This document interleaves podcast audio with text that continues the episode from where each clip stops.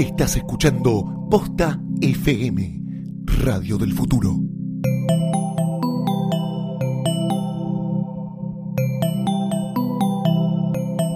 A continuación, tecnologías, ideas y personas en movimiento en Planetario.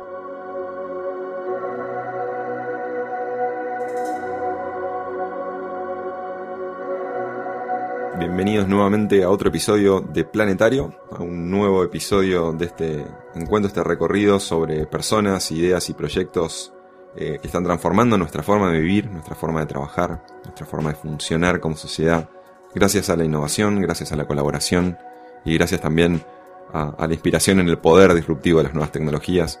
Eh, hoy vamos a estar hablando sobre economía creativa y empresas sociales. Eh, una, una, una, fusión de la cual, de la cual hay, mucho para, para, aprender porque está muy alineado con esta, esta digamos, explosión que estamos viendo eh, en, muchas partes, pero muy fuerte también en Latinoamérica de emprendedores y de startups y nuevos tipos de negocios eh, y toda la gran posibilidad que hay ahí de, crear valor. Así que hoy nos va a estar acompañando Paula Cardenau, que es cofundadora y directora de Enjambre, factoría de empresas sociales y tiene un larguísimo currículum eh, asociado a este universo, entre otros, eh, con todo lo que es el, universo de, de Ashoka y tantas otras organizaciones, así que eh, es, que es como nuestra perfecta guía para este recorrido. Así que Paula, muchas gracias por, por estar en Planetario. Muchas gracias por la invitación. Y, empecemos eh, contándonos un poco eh, sobre el lugar en el que estás parada hoy y esta organización tan interesante que es Enjambre.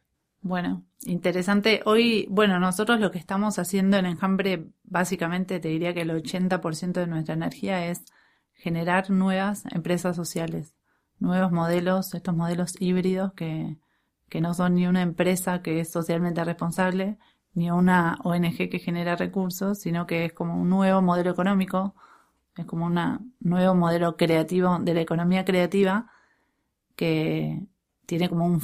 son modelos organizacionales que siempre decimos nosotros que le decimos empresas sociales porque junta un poco de lo que ya conocemos, pero en realidad están recreando nuevas prácticas todo el tiempo y probablemente dentro de 10 años tengan otro nombre. Y lo que hacen es, tienen como foco principal resolver una problemática social o ambiental, pero operan en el mercado. Y entonces es como, como encontrarle la vuelta a solucionar un problema social o ambiental desde una mirada más de negocio. Tiene, como todo esto dicho, parece muy fácil, pero tiene enormes complejidades. Y lo que nosotros quisimos con Enjambre es lograr que haya más de este tipo de empresas en Argentina.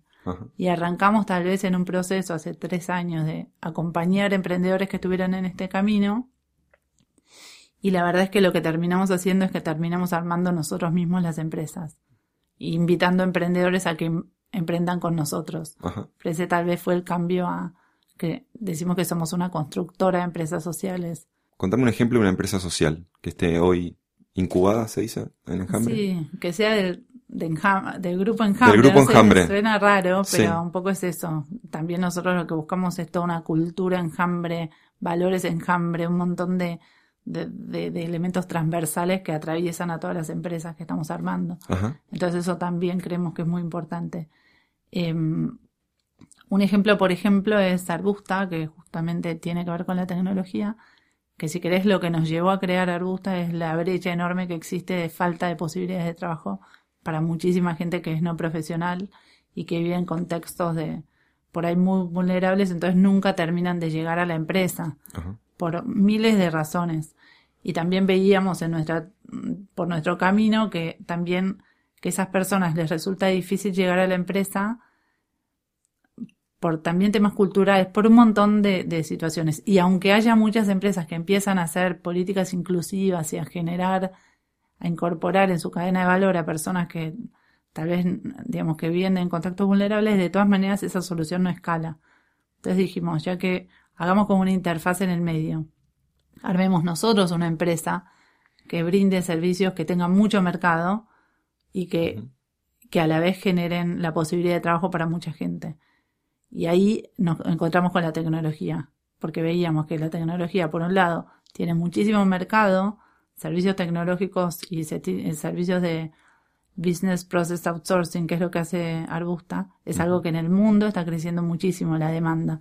Entonces dijimos, si nosotros armamos una empresa con potencial de mucho crecimiento, por un lado, entonces esto tiene que ver con lo que yo hablaba hace un rato de operarse en el mercado, pero las personas que trabajan en Arbusta son personas que la, condición que tenés que tener, salvo para la capa más profesional, pero para la producción de los servicios, la condición que tenés que tener es probablemente no haber terminado secundario, estar en alguna situación de mucha vulnerabilidad o tener eh, un nivel de ingresos muy bajo o no tener, no, tener opciones reales de conseguir otro trabajo. ¿Y qué pasa con la tecnología? Nosotros sabemos que en tres, cuatro meses una persona que tal vez nunca tocó una computadora tiene la posibilidad de trabajar en el rubro, de ser un tester.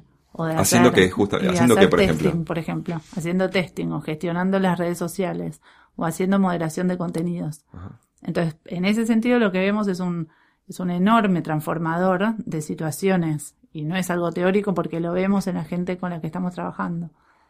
Y por otro lado, nosotros instalamos centros digitales comunitarios asociándonos con organizaciones comunitarias en los lugares donde la gente vive. Entonces también ahí generas como un acceso ya, también otro acceso. Porque por ahí madres que tienen hijos chiquitos que no tendrían posibilidad de trabajar, eh, lo pueden hacer porque se les facilita mucho el acceso, porque pueden trabajar la cantidad de horas que decidan que quieren trabajar, porque trabajan en la computadora y a veces pueden trabajar desde su casa. Entonces se genera todo un entorno de mucha flexibilidad y de acceso y encima en un trabajo que realmente tiene un potencial enorme en la industria, porque no están, con todo el respeto, digamos, no están aprendiendo un oficio más tradicional, están aprendiendo a trabajar con la computadora, que además es un, es un cambio enorme en el paradigma porque el otro día hablaba con Matías, uno de los chicos que está trabajando, y me decía, yo al principio mi familia, cuando yo le conté que iba a trabajar en, con la computadora, mi familia me decía, pero vos sos un vago.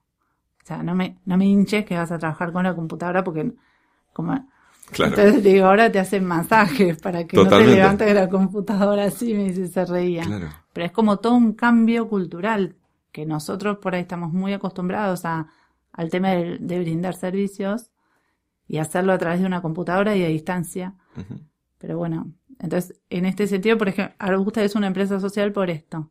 Clarísimo. Porque, porque es como que maneja, digamos, el foco de Arbusta es generar más trabajo. o sea, encontraron un, un, eh, un gap entre una, o sea, una oportunidad, una necesidad y alguien que no estaba mirando que en tecnología tenías un montón de eh, tareas digamos, nadie estaba haciendo, había una oportunidad de, ¿Y cómo es ese proceso creativo? ¿Se acerca alguien a Enjambre con la idea? ¿Cómo es ese acompañamiento que hacen ustedes para, para que florezca, digamos, en esta, en esta comunidad más organizaciones de este tipo? Y tiene mucho que ver con la colaboración, con la creatividad, con algo, si querés, con procesos que no son tan ortodoxos. Y realmente lo ponemos sobre la mesa. Yo creo que también eh, tiene que ver con nosotros de Enjambre, los tres socios fundadores, tenemos mucha trayectoria en el tema social, empresario, y nos gusta mucho ir a lugares y entender cuáles son los problemas, ir a, estamos ahora, qué sé yo, por decirte, trabajando con Arbusta en el Bajo Flores, en la Villa 1114, y esa es una puerta de entrada porque el estar ahí con los vecinos a nosotros nos da como una, si querés, como una empatía o una sensibilidad a ver cuáles son las demandas muy concretas, mucho más allá de lo que nosotros asumamos que son los problemas, entenderlos de primera mano. Y también tenemos como conexión con el mundo tecnológico, con experiencias que hay afuera, con soluciones potenciales que es como que todo el tiempo las estamos eh, imaginando, testeando, evaluando, hasta que en un momento decimos, hey, ¿por qué no vamos por acá? Y entonces ese es en general el proceso creativo. También se nos dan otras situaciones como Humana, que es otra empresa de acceso a la salud que creamos el año pasado, que ahí sí son emprendedores que tal vez tienen una solución que ya la vienen desarrollando y probando y nos dicen, nos queremos asociar con ustedes para llevar esto a otro nivel. Claro. Entonces ahí eso es como es una mezcla. La verdad es que mucha gente nos pregunta y sinceramente no es que lo tenemos absolutamente armado. Claro, claro. Ahora estamos en una experiencia puntual que yo no llamaría empresa social, pero es un trabajo con todo lo que es la industria textil en el Bajo Flores, que es complicadísimo todo lo que está pasando ahí. Bueno, y a nosotros nos encantaría armar una empresa social ahí vinculada a la moda ética y a su, bueno, entonces es muy, Claro. Surgen de procesos como por ahí de, de, de trabajos como si fueran pruebas piloto, de, experiencias que, en las que nosotros nos embarcamos sin que antes ella, sin decir todavía es una empresa social, pero es como que, como si fuera nuestro estudio de mercado, es conocer muy bien una problemática y meternos y entenderla. Y en algún momento decimos, bueno, una empresa social podría ir por acá. Por eso tampoco es que nosotros armamos 10 empresas sociales por año. Claro, claro. Sinceramente hacemos una por año, como Tienen, mucho. tienen un mecanismo muy como puntualizado para, para iterar, probar, Para pero siempre iterar y enten- probar y la verdad que para escalarlas, porque Claro. un gran problema que tienen estos modelos, como cualquier empresa, pero sobre todo se suma esta complejidad de tener que manejar los dos, las dos dimensiones, claro. eh, es escalarlas y lograr que, que crezcan. Hoy Arbusta, eh, la que te contaba antes, trabajan 35 personas no profesionales. Y es espectacular el impacto que se logra, pero si yo vengo eh, al próximo episodio y te cuento que somos 35, me muero. Lo que queremos es que esto realmente sea masivo, porque, Claro. porque si hay algo que tienen que tener estas soluciones que hablábamos híbridas, es la escala, Exacto. porque si no, no, no se genera una transformación real. Tal cual. ¿Y, y, y qué ves a nivel, a nivel país, a nivel regional con este tipo de cosas? Porque sé que ustedes tienen, tienen, tienen llegada al, al interior del país, pero también eh, a otros países como Colombia, por ejemplo. Mm. Eh, hay, hay un movimiento alrededor de la creación de este tipo de, de nuevas empresas, de este tipo de economía creativa a nivel regional. Esta es una oportunidad que se puede como detonar como con mucha más potencia porque se necesitaría, suena que se necesitarían un montón de enjambres para acompañar esa mirada y ese descubrimiento de posibilidades en distintos lugares. Sí, sí, definiría, esto es definitivamente parte de un movimiento y América Latina es una oportunidad grande. Eh, te diría que en otras regiones como Asia, África, está mucho más desarrollado que acá, que en América Latina, pero sí eh, hay un enorme potencial. Y hay un enorme potencial. Hay otros enjambres o similares dando vuelta y lo que sí se necesita es, eh, sí, pues se necesita mucho acompañar a los, a los emprendedores que arrancan estos solos. Eh, les resulta muy, muy costoso tener la paciencia que se necesita para lograr probar que un modelo tiene, es efectivo en su solución eh, medioambiental o social y a la vez económicamente viable. Se necesita un tiempo, igual que cualquier startup que necesita paciencia, eh, en esto necesitas probar casi como dos cosas, el modelo económico y la viabilidad de la solución social o ambiental.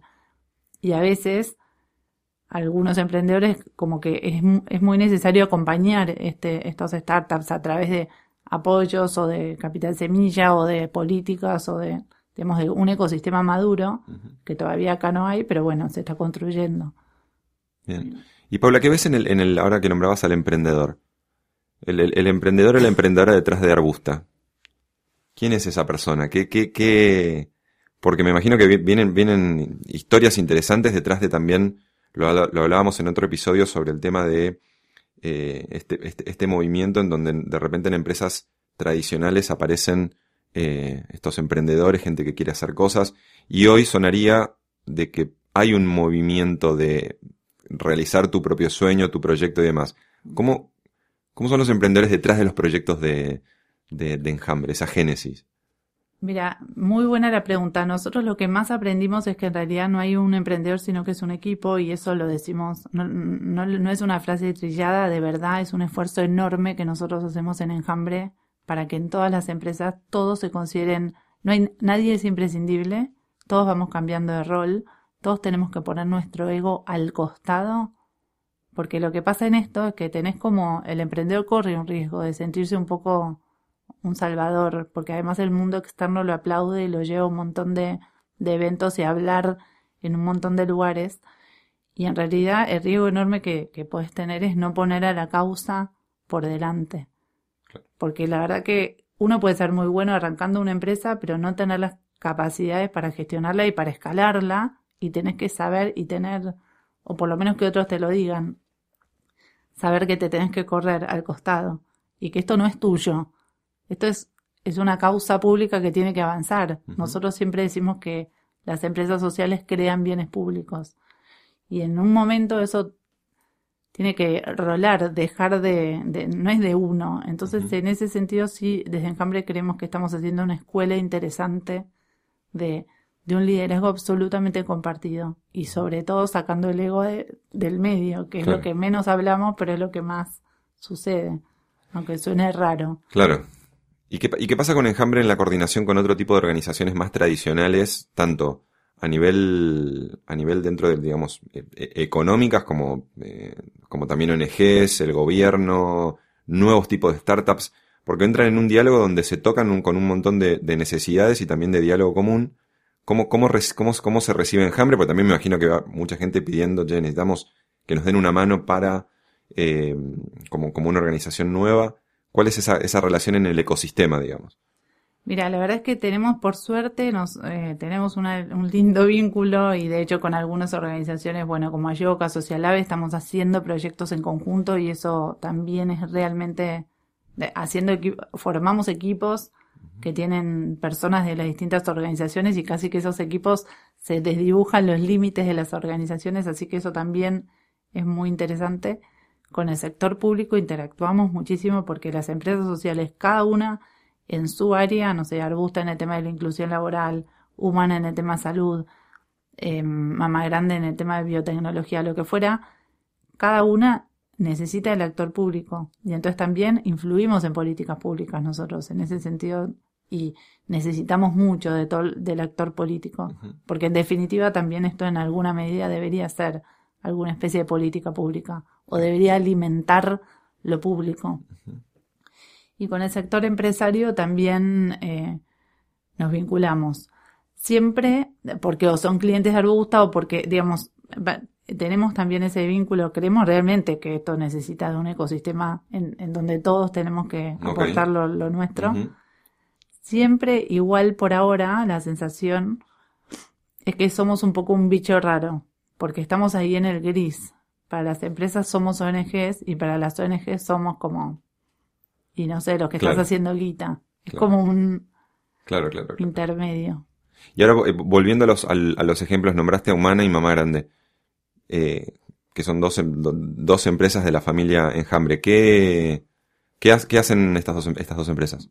Eh, humana es, genera, la idea de generar, bueno, ya lo estamos haciendo, pero es genera acceso a la salud masivo a personas de bajos recursos. En realidad quien quiera, pero el foco nuestro es a personas de muy bajos recursos, que no tienen cobertura médica, que no tienen obra social obviamente, y que están como cansados, que el sistema público está colapsado y están cansados de, como digamos, de, de, no poder resolver sus temas de salud. Entonces lo que hacemos nosotros es le generamos a un montón de usuarios el acceso a una red de médicos. Simplemente es eh, por pagar 70 pesos por año. Por año la persona tiene acceso a toda una red de médicos de primer nivel, que son médicos privados y que les cobran por consulta un, no sé, 75% menos de lo que le cobrarían en una consulta privada. Entonces la persona sí le paga al médico la consulta, pero se la paga a un muy bajo costo y a cambio tiene alguien que lo atiende en la semana, que no tiene que hacer ningún trámite, ninguna orden, ningún copago de nada. Y, y obviamente si esa persona tendría la consulta gratuita en el hospital, sí, pero probablemente tiene que pasarse dos días hasta que esperando un turno, esos dos días deja de trabajar, entonces hay una implicancia económica en eso. Sí, claro. Y entonces eh, es un, una iniciativa que en Jujuy ya eh, influyó en 60.000 usuarios, o sea, es muchísimo. O sea, 60.000 usuarios usaron este sistema y ahora lo estamos como llevando a todo el país. Pero es como, es realmente revolucionario, porque lo que estamos haciendo es sacando el intermediario. Nosotros no estamos, o sea, lo que hace es la gente le paga Humana 70 pesos por año por pertenecer a esta red y por el esfuerzo que hace Humana por, por gestionar, por acercar los médicos. Y todo esto metido en una plataforma tecnológica que lo que nos permite a nosotros es, a través de vía mensajes de SMS, hacer campañas de, de, campañas de prevención o, digamos, también la idea es empoderar a los usuarios respecto de su propia salud. Decimos que queremos ser el Easy Taxi de la salud. perfecto. Es interesante desde el punto de vista también como del hackeo del, sistema, o sea, esa, mirada de encontrar eh, en, lo que uno sonaría que es un, un, espacio recontra recorrido, encontrar la posibilidad de realmente plantear ideas creativas, nuevas, innovadoras sobre el mismo sistema, pero que además tengan un impacto, como lo estás diciendo, digamos, eh, social inmenso. Sí, y de hecho la idea, o sea que eso es como es como un sueño, pero sí es lo que nosotros estamos buscando, por eso estamos invirtiendo mucho en el desarrollo tecnológico, es que a la larga los propios pacientes sean los mismos que califiquen a los médicos, por ejemplo, o sea que los reguladores del sistema sean los, los propios pacientes. Claro.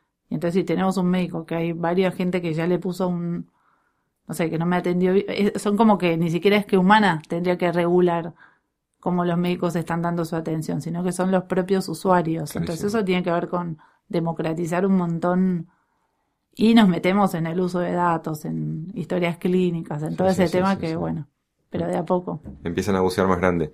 Pau, eh, te, quería agradecer por, por venir. ¿Cómo, no, ¿Cómo nos ponemos en contacto? ¿Cómo si alguien está interesado, digamos, en, o tiene una idea, puede acercarse, digamos, a Enjambre a, a plantearlo? ¿Hay una oportunidad ahí? ¿Cómo, y que a través de, bueno, estamos en las redes sociales y también en nuestra web, eh, enjambre.org. Perfecto. Enjambre con N, N. N, N, Jambre. Así que ahí la pueden encontrar. Paula, muchísimas gracias eh, por venir a Planetario. Eh, recuerden que pueden escuchar todos los episodios en posta.fm barra planetario. Cualquier cosa que quieran comentarnos o consultarnos pueden hacerlo escribiendo a planetario.posta.fm. Sigan a Posta FM en Twitter para enterarse de cuándo sale un nuevo episodio y suscríbanse en iTunes a Planetario y todos los otros podcasts eh, de la familia Posta poniendo Posta en el buscador de la aplicación. Mi nombre es Rudy Borman, muchísimas gracias.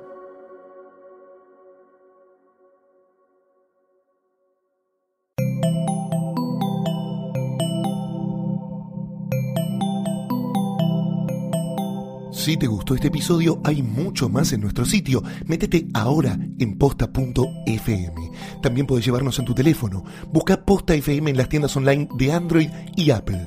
Seguí con Posta FM, radio para escuchar cuando quieras y donde quieras. Posta.